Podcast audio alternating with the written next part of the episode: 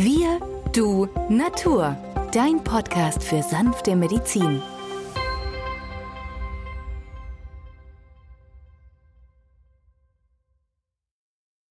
Hallo und herzlich willkommen zu dieser neuen Folge von Wir, du, Natur, deinem Podcast für sanfte Medizin.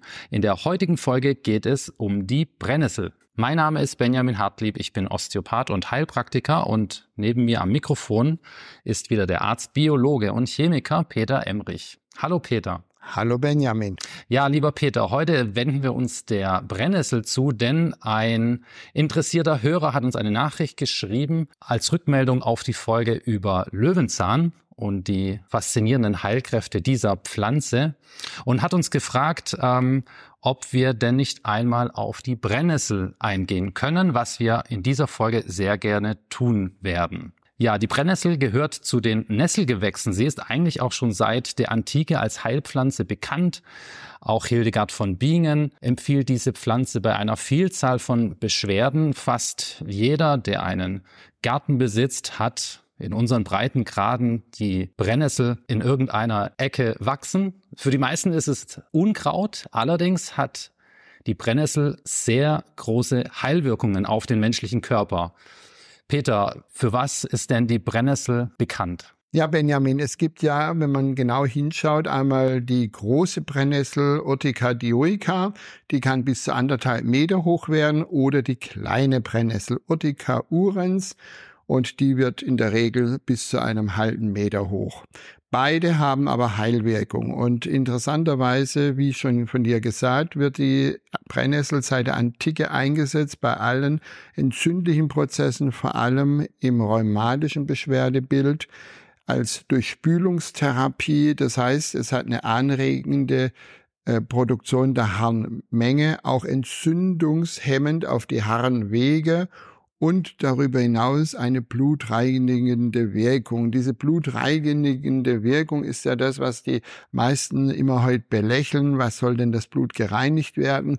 Nun, zu der damaligen Zeit, als wir den Begriff geprägt hatte in der Medizin, wollte man damit eigentlich Stoffwechsel-Endprodukte, also Säure, das CO2, das ja verbrannt vorliegt. Ja, Sauerstoff wird ja eingeatmet, kommt dann über die Blutbahn in die Zelle, dort wird Sauerstoff verbrannt, daraus entsteht Kohlendioxid und da wir aus 80 Prozent Wasser bestehen, wird es in gelöster Form als Kohlensäure bezeichnet. Und das wollte man eigentlich verstärkt ausleiten, ausscheiden mit der Brennnessel, ein wunderbares Kräutlein gefunden, die tatsächlich sowohl die Nieren als auch die Blasenfunktion anregt. Sie fordert also die Ausscheidung der Harnmenge, auch der Harnsäure. Es ist ein ideales Kraut, vornehmlich in Frühjahrskuren und als Entschlackungsmittel.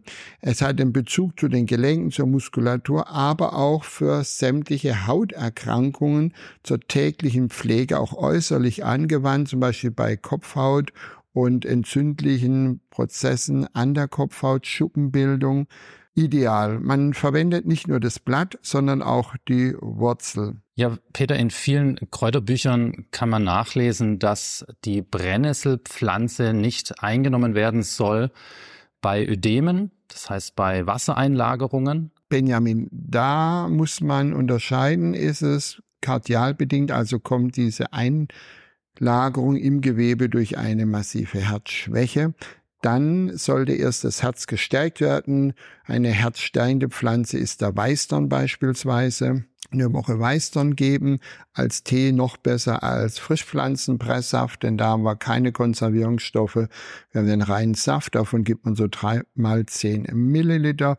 Und in der zweiten Woche kann man dann mit dreimal zehn Milliliter Brennnesselsaft das Ganze fortführen, in Kombination weiter mit dem Weißdorn, sodass man dann ab der zweiten Woche zwei Säfte gibt. Und ich sehe das häufig im Praxisalltag, dass sehr viele Leute darauf genügend Menge an Wasser ausscheidet. Dadurch bilden sich langsam die Ödeme zurück.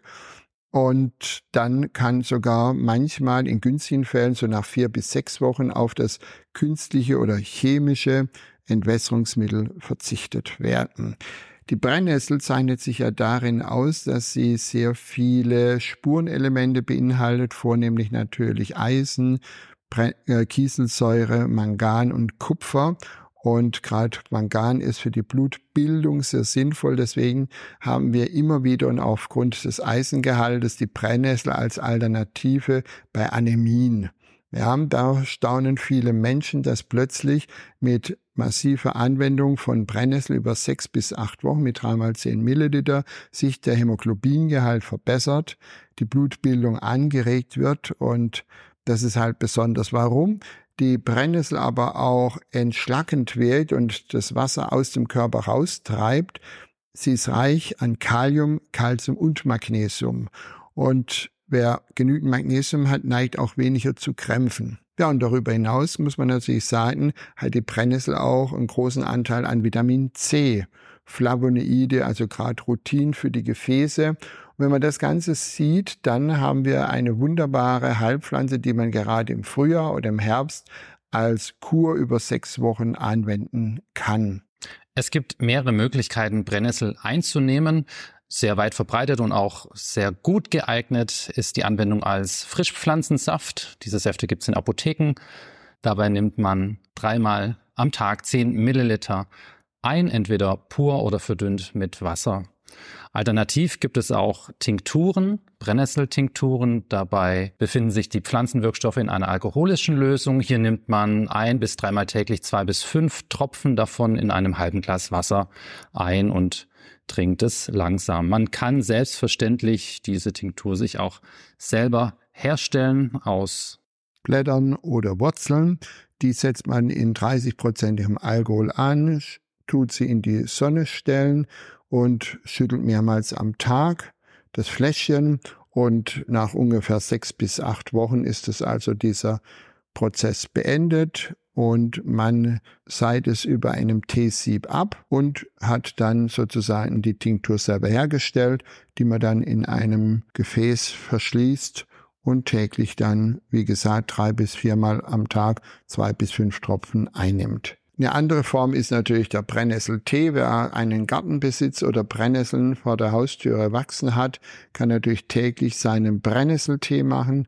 Dafür nimmt man eine Handvoll Kraut, überschüttet es mit einem Liter Wasser, lässt so fünf bis zehn Minuten ziehen und trinkt dann über den Tag immer wieder eine Tasse.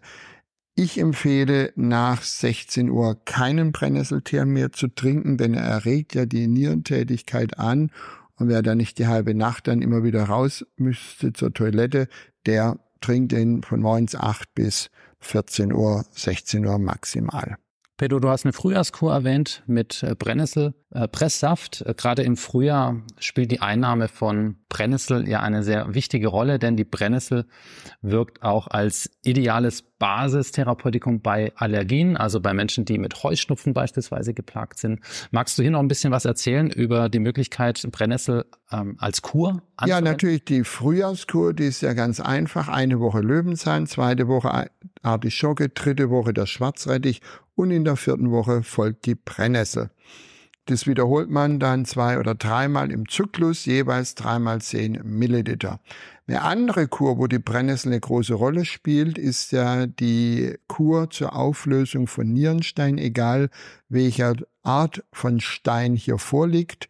Dazu nimmt man Zinnkraut, eine Woche dreimal zehn Milliliter, in der zweiten Woche die Petersilie und in der dritten Woche die Brennnessel, jeweils immer dreimal zehn Milliliter. Und auch diese drei Halbpflanzensäfte werden dreimal hintereinander durch eingenommen. Das heißt, es ist eine neun Wochen Kur. Dann lässt man den Körper zwei Wochen nachregulieren und dann kontrolliert man beim Hausarzt, also beim Urologen, ob die Steine kleiner wurden oder sich schon komplett aufgelöst haben. Interessanterweise habe ich immer wieder Patienten, die plötzlich unter einem akuten Nierenstein leiden und der bisher diese Kur erfolgreich angewandt hat, hat nie wieder eine Kolik bekommen. Die Steine lösen sich wie durch ein Wunder auf. Der Fachmann staunt, der Laie wundert sich, dass man ihm es noch nicht viel früher gesagt hat. Ja, und wenn dich das Thema Nierensteine interessiert, dann hör doch mal rein in einen unserer vergangenen Podcasts. Da haben wir eine extra Folge zu der naturheilkundlichen Behandlung von Nierensteinen aufgenommen. Wir werden diese Folge auch in den Show Notes für dich verlinken. Wenn dir dieser Podcast gefällt, dann freuen wir uns über eine Bewertung oder ein Abonnement bei Spotify. Und wenn du Fragen hast oder einen Wunsch zu einem Thema, das wir bearbeiten sollen, dann mach es einfach wie unser Hörer Heiko und schreib uns eine E-Mail an wirdunatur.online.de, alles zusammengeschrieben, wirdunatur.online.de und ähm, wir werden sehr gerne in einer der folgenden Sendungen dann darauf eingehen. Wir danken euch sehr fürs Zuhören und bis zum nächsten Mal. Tschüss. Tschüss.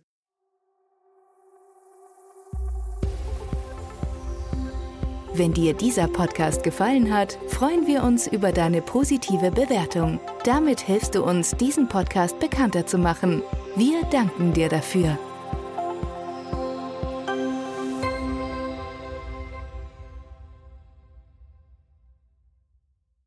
Der folgende Hinweis ist uns wichtig. Alle hier vorgestellten Informationen können nur einen allgemeinen Charakter haben. Sie ersetzen nicht die fachkundige Untersuchung und Behandlung durch deinen Arzt. Bitte wende dich bei anhaltenden Beschwerden an den Arzt deines Vertrauens. Nur auf diesem Wege kann die geeignete Therapie für dich gefunden werden.